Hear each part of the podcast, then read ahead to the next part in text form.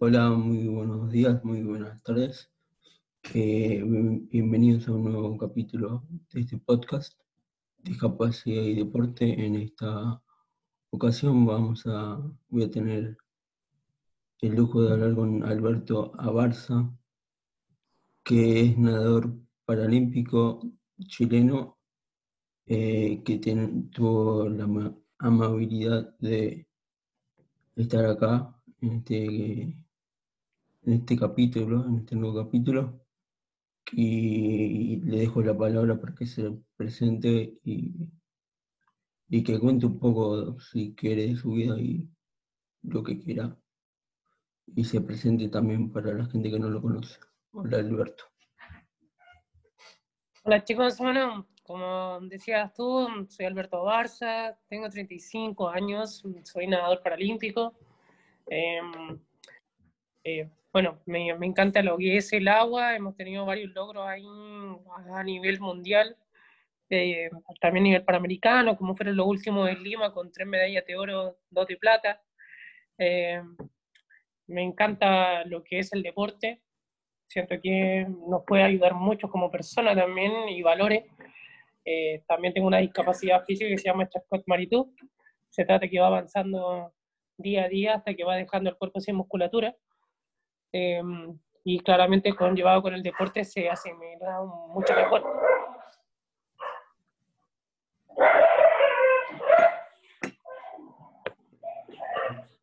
Eh, bueno, empezamos con tipo, la primera pregunta, que sería, eh, ¿cómo, digamos, cómo es tener esa discapacidad y al mismo tiempo ser eh, atleta de alto rendimiento, digamos. ¿Cómo, cómo se hace para no, no perder, eh, que no te afecte a lo físico? Porque vos dijiste que es degenerativa. Lo que pasa es que la enfermedad va a avanzar sí o sí. Mm, siempre es como un auto que va a 100 kilómetros por hora. Lo que pasa es que con el deporte va a 20. Va a avanzar sí o sí. Pero mientras tenga o haga actividad física, en este caso lo mío que es el deporte de alto rendimiento, va a avanzar a menos velocidad.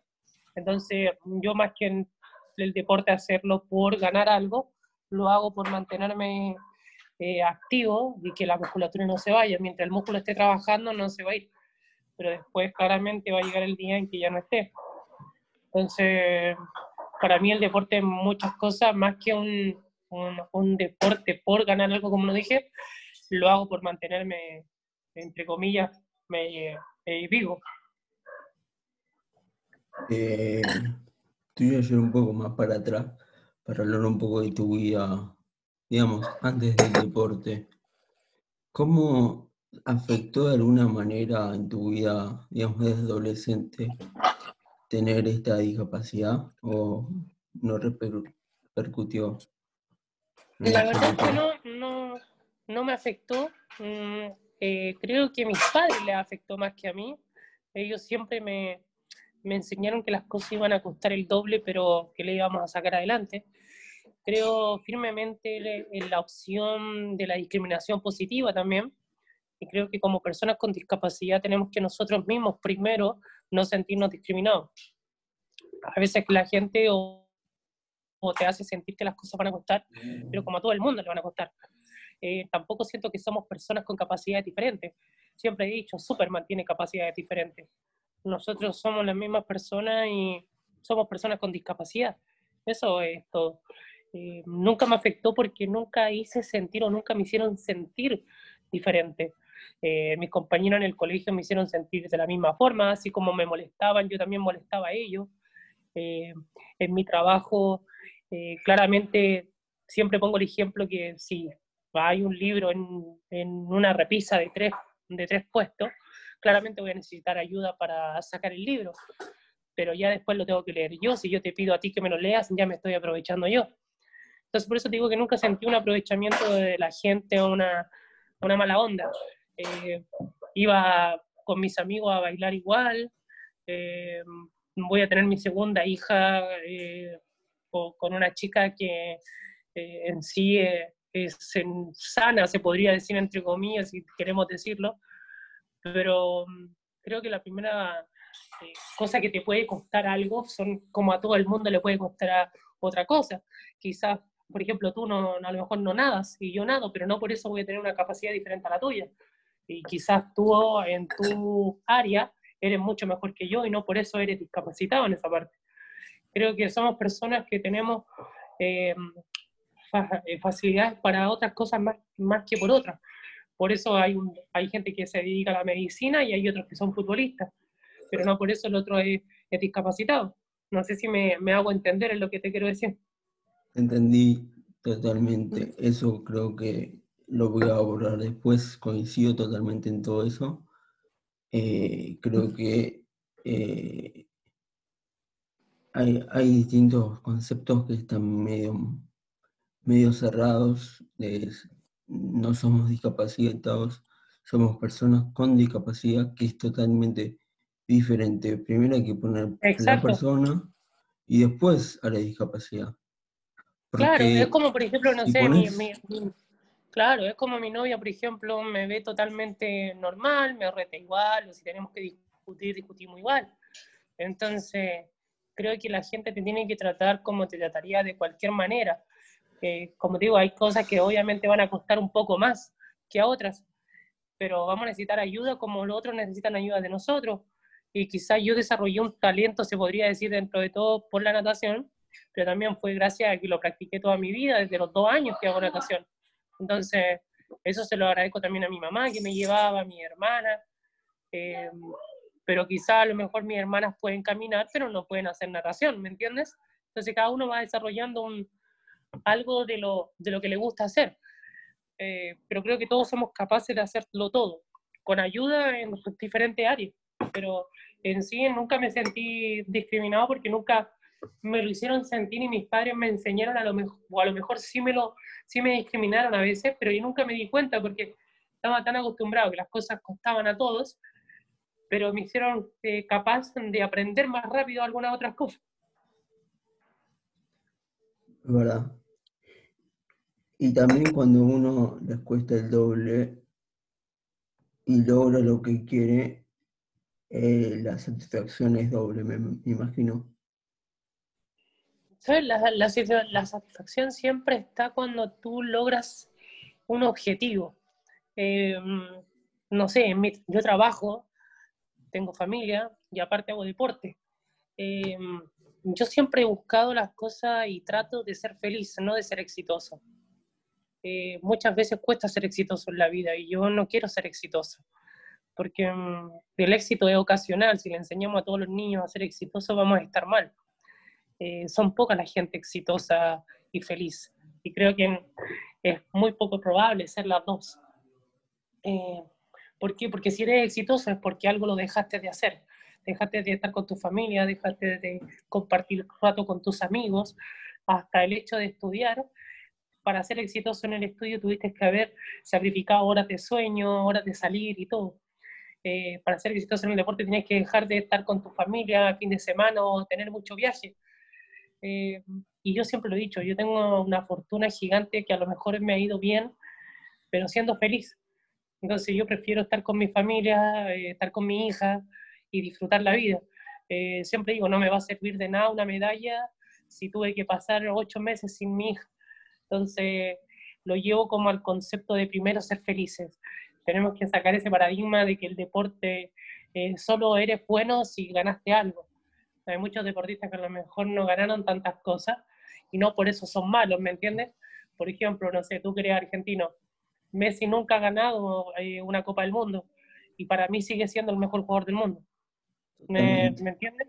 Entonces, nunca, nunca Messi ha ganado la Copa Libertadores de América y, y no por eso no es el mejor jugador del mundo. O nunca eh, ha ganado otras cosas y, y, para mí sigue siendo el mejor del mundo. Muchas veces el no ganar no te quiere decir que no eres un buen deportista. Eh, tenemos que sacar ese concepto que si ganas, eres bueno solamente. O, y, y Así pasa con muchos deportistas, si contamos las veces que se pierde, se pierde mucho más de las veces que ganamos. Eh, y la gente se va quedando con eso de los títulos, el triunfo. pero quizás la persona fue mucho más valiosa en todo lo que aprendió en todos los años. Y quizás en un equipo de fútbol de niños, estoy hablando de 10 a 15 años, no todos van a llegar a la selección argentina o chilena. Eh, quizás uno de ese, de ese club va a llegar, pero quizás los otros 15 o los otros 20 van a ser buenos trabajadores, van a ser excelentes compañeros, van a ser líderes en su equipo de trabajo. Entonces aprendieron otras cosas y a lo mejor no pegarle bien al balón. Sí, me hiciste pensar bastante. Sí, por Sí, porque la gente se queda con el con, lo que se ganó nomás y que si no son malos. con el resultado. No, sean malos. Claro, por eso te puse el ejemplo de, Messi. Para mí es el mejor del mundo y no, por, no ha ganado la Copa del Mundo. Y, eh, y es un, un fenómeno, ¿cachai? Entonces, creo que la gente tiene que hacer como eso y no quedarse solamente con el triunfo. Muchas veces se pierde, por ejemplo, no sé, Argentina llegó a una final del mundo. ¿Qué equipo te llega a una final del mundo? Uno de diez, ¿cachai? Y no quiere decir que todo fue un fracaso. Sí, por, algo, por algo llegó a la final. Sí, por, claro, por algo llegó a la final, porque hay tremendas personas detrás, un tremendo equipo detrás. Eh, bueno, me iba a redundar en, la palabra equipo. Hay un equipo que tira para adelante, ¿cachai? Y ya lo demás podemos hablar de suerte, ¿no? De suerte, eh, de factores, eh, pero ya, o sea, estar en una final ya es algo increíble, ¿cachai? Entonces, tenemos que valorizar mucho a los jugadores, al equipo en sí, todo lo que da, todo lo que entrega, eh, dejar familia, estar entrenando, estar en otro país. Entonces es tremendo. Yo me acuerdo cuando yo fui a mi primera final olímpica y salí número 8, 8, imagínate, y yo estaba feliz, o sea, no le podía pedir nada más a la vida. Imagínate el que ganó esa, esa competencia estaba en otro planeta. Y ahora que yo voy y bueno, en el mundial salí primero o segundo en la otra prueba, comparaba eso con tres años atrás y no, no es que haya cambiado la persona, cambió el número quizás. Eh, muchas veces el número no quiere decir si tú cambiaste o eres mejor o peor, sino que hubo un trabajo nomás detrás. Sí. Bueno, llevándote un poco para la vida deportiva, eh, ¿cuándo digamos, ¿cuándo decidiste o cómo, cómo empezaste a competir y por qué elegiste ese, el agua también? Eso es eh, interesante saberlo. Dale. Bueno, en realidad no lo elegí, fue una opción elegir competir. ¿Por qué te digo esto? Porque yo nadaba desde los dos años, siempre nadé tres veces a la semana, cuatro veces a la semana. En un momento de mi vida quise ser sacerdote, entonces no compatibilizaba eh, lo que era el alto rendimiento con lo que yo pensaba del deporte, que es lo que hemos estado hablando todo este rato. Nunca he decidido de ir a ganarle a otra persona. Siempre pienso que todos los que estamos ahí amamos este deporte. A mí me encanta nadar, pero nunca quise competir por lo mismo, porque siempre decía, ¿y qué, qué, qué se hace cuando uno gana? ¿Qué logras cuando tú ganas? No, que te van a dar una medalla y eres el mejor, pero el mejor de qué, decía yo. De, ¿de qué me sirve enrostrarle a otra persona que yo soy mejor que él? No, no compatible, no, no entiendo.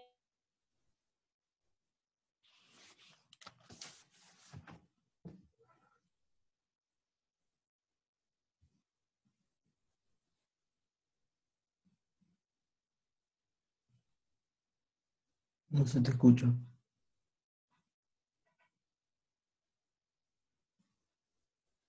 Hola.